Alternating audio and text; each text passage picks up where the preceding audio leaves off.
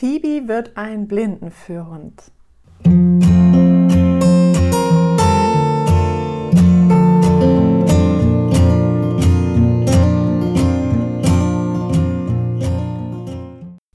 Hallo, bei Phoebe wird ein Blindenführhund. Das Leben hat sich mittlerweile mit Phoebe wirklich verändert. Sie ist jetzt ein knappes halbes Jahr alt und in dem ersten halben Jahr oder ab der achten Woche, die sie jetzt bei uns ist, hat sich wirklich jetzt der Alltag ganz oft gewandelt. Am Anfang mussten wir ja ganz häufig runtergehen, auch wegen der Stubenreinheit, dass sie ganz oft Pipi machen kann. Und mittlerweile ist sie stubenrein.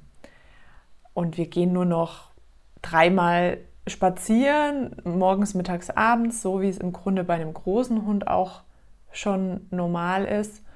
Und das entspannt natürlich den ganzen Alltag enorm. Die Phoebe hat jetzt den Zahnwechsel durch. Man merkt jetzt, dass sie, also sie kaut natürlich schon gern immer wieder mal, aber die gröbsten, gröbste Zahnentwicklung ist jetzt durch. Das heißt, da wird das Ganze auch ruhiger. Also ich merke, dass sie ähm, nicht mehr so den Drang hat, an allem und jedem zu nagen, sondern das hat sich alles total beruhigt. Das ist wirklich sehr angenehm. Und ihr Fell hat sich auch entwickelt. Sie sieht gerade ein bisschen aus wie Pumuckel, weil ihr Fell am Rücken total zu Gebirge steht. Also wenn sie länger liegt oder ich sie einige Tage nicht gebürstet habe, dann ist es so leicht wellig am Rücken und ein bisschen plustrig. Und wenn ich es dann gebürstet habe, gerade wenn sie auch nass war und ich sie dann ähm, nach dem Abtrocknen bürste, dann sieht sie wirklich aus wie ein Struwwelpeter. Also total witzig. Und sie hat nach wie vor so kleine Fellfransen an den Ohren und an der Schnauze, die total lustig abstehen.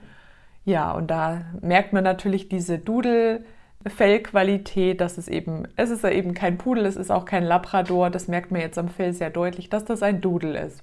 Auch das Aufstehen hat sich geändert.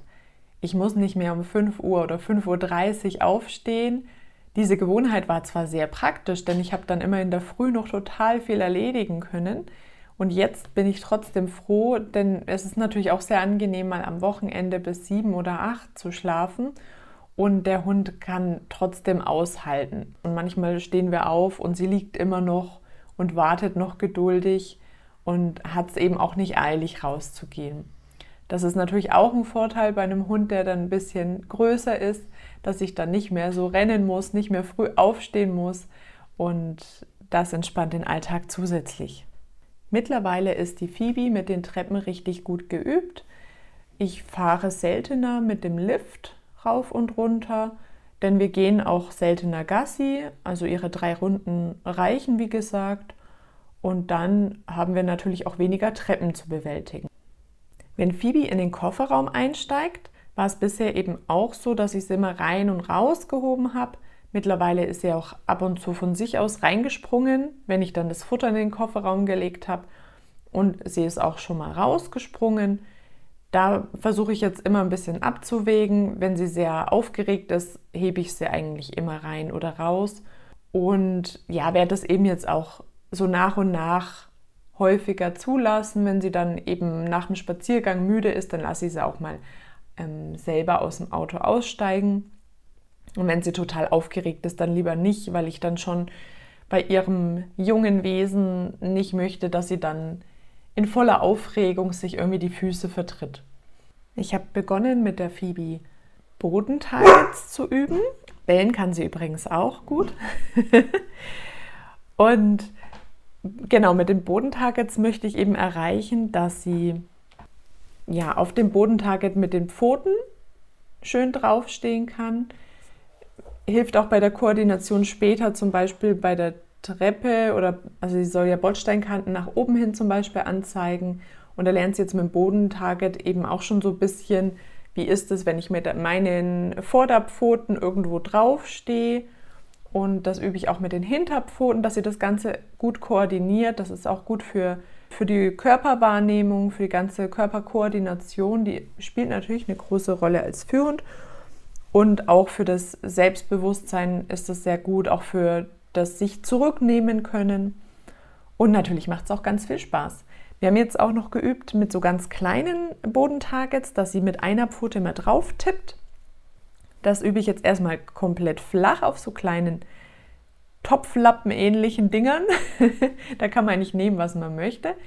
Und später habe ich dann solche runden Igel, wo ich dann das Ziel habe, dass sie gezielt mit ihren vier Pfoten, mit jeder Pfote kontrolliert auf einen so einen Igel draufstehen kann.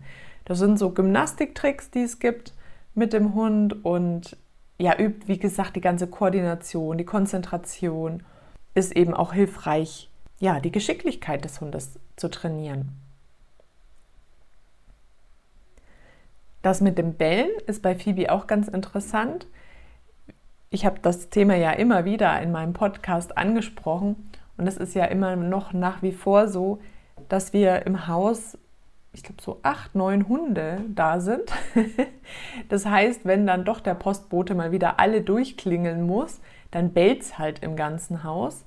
Und da ist es für die Phoebe, gerade wenn sie mal im Flur ist, sehr schwierig, nicht mitzubellen, weil sie auch als Pudelmischung natürlich eine Tendenz dazu hat. Also ich denke, ähm, das ganz auszumerzen wird nicht möglich sein. Ich bin aber so ganz zufrieden. Wir haben jetzt äh, zum Beispiel, wenn die Hunde im Garten sind und bellen, dann bekommt sie immer was Tolles. Also dann gebe ich ihr irgendwas zu kauen oder sie kriegt halt einfach ein paar Leckerli-Kügelchen in ihre Box oder ich habe schon mal dann den Futterball vorbereitet und ihr dann den Futterball gegeben. Und wenn sie dann was zu tun hat in der Zeit, dann kümmert sie es gar nicht mehr. Also das äh, lässt sich dann doch in vielen Situationen schon umorientieren. Und sagen wir mal so, wenn es klingelt bei uns und sie bellt dann ein paar Mal und dann ist aber wieder Ruhe, also sobald wir sie hier in ein Nebenzimmer reintun, ins Wohnzimmer oder ins Arbeitszimmer und die Tür schließen, weiß sie genau, okay, Jetzt bin ich nicht mehr gefragt. ich habe Bescheid gegeben. Und das ist, finde ich, eine ganz gute Lösung, dass es eben jetzt nicht so exzessives Bellen wird, aber so komplett auf Null werden wir es, denke ich, nicht bekommen. Auf der anderen Seite denke ich mir auch, ein Hund, der bellt halt mal. Und das ist vielleicht auch ganz schön, wenn er auch Bescheid gibt, wenn ja, irgendwelche Geräusche im Haus sind die eben befremdlich sind, dass er eben mal sagt, hey, da ist was. Und ich äh, mache das dann auch immer ganz gern, dass ich ihr sage, ah, ich habe es auch gehört, danke, damit sie halt, weil sie meldet es und kommt dann auch zu uns. Also es ist ganz klar dieses, hey, da ist jemand, schaut doch mal nach. und genau, und wenn man dann das wahrnimmt und dem Hund wirklich auch sagt, hey, ich habe das gehört, danke, dann ähm, merkt man, dass er dann auch weniger wild ist. Ne, wenn ich das einfach komplett ignoriere, dann wird er total fuchsig, weil er sich denkt, hey, hast du nicht gehört, da ist was, da ist was, da ist was. Aber wenn ich das auch selber mal zur Kenntnis nehme und dem Hund auch wirklich zeige, dass ich das wahrgenommen habe, dann ist schon mal weniger ähm, Tohu Wabohu. Ansonsten üben wir jetzt wieder in der Gruppe ähm, Sitzplatz, Fuß, Rückruf, alles wichtig und ich habe das große Ziel im nächsten Frühjahr 21 dann den Hundeführerschein mit der Phoebe zu machen. Also das ist im Grunde für mich so ein ja, Basis, Grund, Know-how und eine tolle Basis natürlich auch als Blindenführhund. Aber es ist mir auch egal, ob sie dann Blindenführhund wird oder nicht. Ich möchte das auf jeden Fall machen. Und ja, du kannst das hier im Podcast auf jeden Fall hören, ob es dann später geklappt hat oder nicht. Um das Wachstum von Phoebe zu unterstützen, damit eben Gelenke und Knorpel sich optimal entwickeln. Habe ich jetzt noch eine Nahrungsergänzung von Hokamix. Da hatte ich früher schon gute Erfahrungen mit. Und jetzt habe ich das Mobility Gelenk Plus noch dazu gekauft. Ist nicht ganz günstig, aber ich hoffe, dass da einfach mit den guten Inhaltsstoffen ja, das, äh, die Knorpelbildung, das Gelenk, äh, die Gelenkentwicklung einfach unterstützt wird.